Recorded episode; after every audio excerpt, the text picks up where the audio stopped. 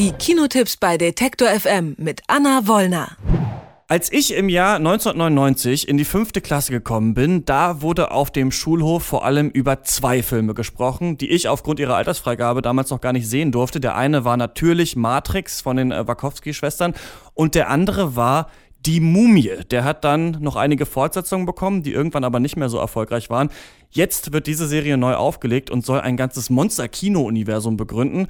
Und äh, das mit niemand Geringerem als Tom Cruise in der Hauptrolle. Die Mumie startet heute in den deutschen Kinos. Außerdem The Dinner und Selbstkritik eines bürgerlichen Hundes. Anna Wollner hat die Filme gesehen. Hallo Anna. Hallo Christian. Ja, wenn wir mal ganz ehrlich sind, dann war auch dieser Mumienfilm von 99 damals nicht die ganz große Kinokunst vielleicht, hat mir damals aber natürlich ziemlich Bock gemacht. Wie ist es jetzt bei der Neuauflage 18 Jahre später? Bei einer Sache bleibt die Neuauflage sich tatsächlich treu, so ein bisschen bei der Qualität des Films. Ich würde sagen, die Mumie ist eine, ist ja noch nicht mal eine Fortsetzung, sondern eher eine Reboot, auf das die Menschheit nun wirklich nicht gewartet hat, auch nicht als Tom Cruise, der hier in so einer Mischung aus Indiana Jones und Walking Dead von einer Mumie durch die Gegend gejagt gejagt wird. Die Mumie gespielt von Sophia Botella, die die äh, Star Trek Film zum Beispiel mitgespielt hat. Das sieht noch nicht mal irgendwie sonderlich aus. Das hat alles eine unglaublich lustig wirkende Theatralik, weil es geht eigentlich nur darum, Tom Cruise rennt entweder hinter der Mumie her oder wird von ihr verfolgt in unterschiedlichen Kulissen. Erstmal im Nordirak in der Wüste, dann wo er sie versehentlich aufweckt, eine Mumie mit einem jahrtausendalten Fluch belegt, die sich eigentlich damals schon, als die Mumie noch eine ägyptische Prinzessin war, an der Menschheit rächen wollte und nur Böses im Schilde führte, dann bei lebendigem Leib mumifiziert wurde, jetzt eben aufgeweckt wird, weil Tom Cruise versehentlich ihr Grab in die Luft gesprengt hat. Und dann äh, sind sie zusammen in einem Flugzeug unterwegs. Dieses Flugzeug stürzt nach fünf Minuten ab, aber nicht im Nordirak, sondern in England, wie das eben so passiert, wenn man in Hollywood mit dem Flugzeug abstürzt. Er kann sich gerade noch rausretten. An seiner Seite hat er die ganze Zeit eine blonde Archäologin mit Nickelbrille, also so ein bisschen der blonde, dümmliche Sidekick. Und dann macht er einfach, er spult er sein Actionprogramm ab. Das äh, ist alles vollkommen langweilig, belanglos und überflüssig.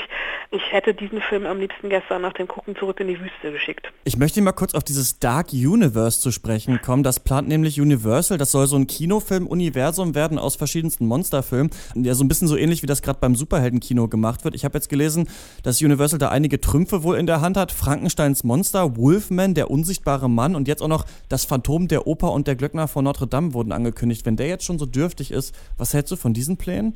Ja, ich glaube, Universal ist einfach ein großes Studio, die eben kein großes Franchise haben, wenn man mal von Fast and Furious und Fifty Shades of Grey, Darker etc. absieht, was ja nun auch endlich ist, also zumindest die Fifty Shades Reihe und äh, ja, Disney mit Marvel und Warner mit DC, die ja wirklich es schaffen, Paralleluniversen im Kino entstehen zu lassen mit diesem ganzen Superhelden-Hype. Die haben ein bisschen Angst, da ans Hintertreffen zu geraten und kommen jetzt einfach mit diesem Dark Universe ums Eck, aber es ist einfach, glaube ich, es fehlt die Fanbase, es fehlt die Liebe zu den Filmen und ich habe so ein bisschen, also wenn das alles so wird wie die Mumie, dann ist es ein Universum, mit dem ich nicht so viel zu tun haben möchte, auch wenn es wahrscheinlich unvermeidbar ist.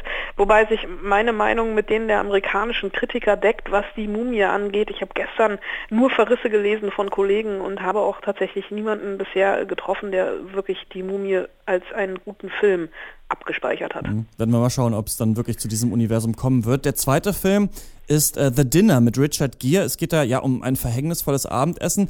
Der Trailer sah für mich ein bisschen bemüht aus, möchte ich mal sagen. Wie ist der Film? Ja, bemüht ist das äh, ja fast schon das richtige Wort, wobei ich es immer sehr, sehr schwierig finde, vom Trailer auf den ganzen Film zu schließen. Der Film hatte Premiere auf der Berlinale und äh, ja wirklich mit Richard Gere, Laura Linney, Rebecca Hall und Steve Coogan ein Star-Aufgebot. Es geht um ein Abendessen innerhalb einer Familie in einem Luxusrestaurant. Die beiden Männer sind Brüder, könnten aber unterschiedlicher nicht sein. Paul von Steve Coogan gespielt ist Geschichtslehrer und selbst erklärter Misanthrop. Sein Bruder Stan ist das genaue Gegenteil, so ein aalglatter, geleckter Politiker, ein Gentleman, der kurz davor steht, zum Gouverneur gewählt zu werden.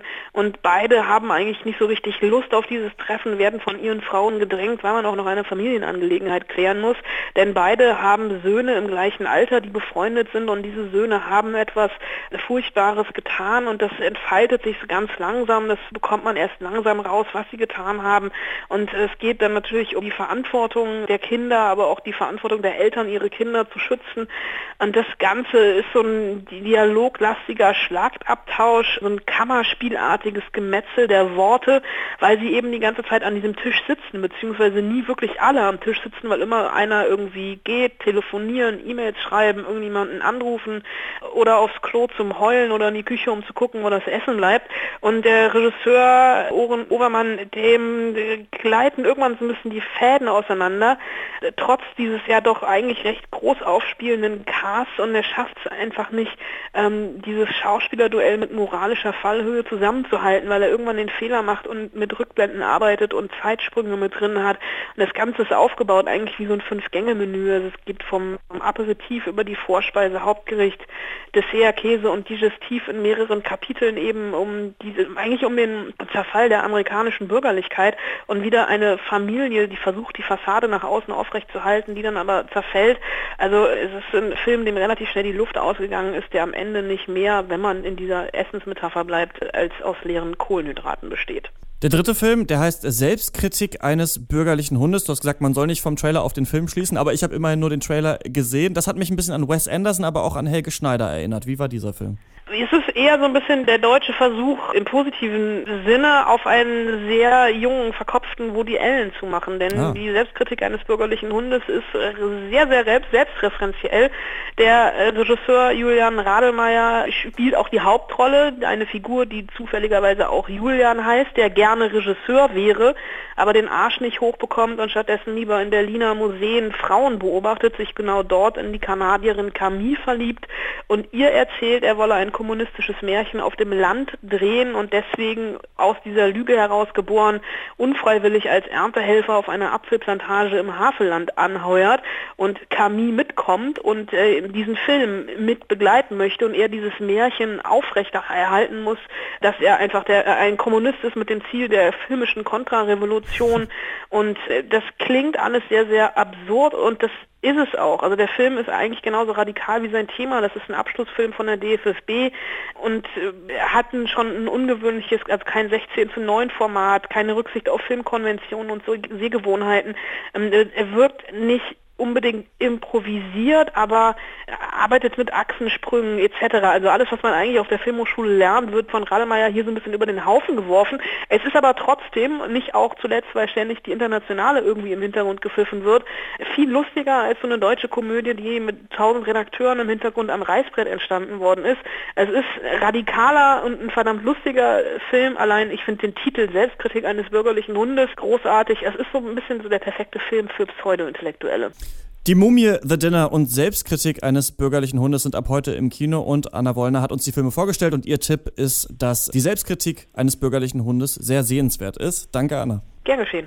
Alle Beiträge, Reportagen und Interviews können Sie jederzeit nachhören im Netz auf detektor.fm.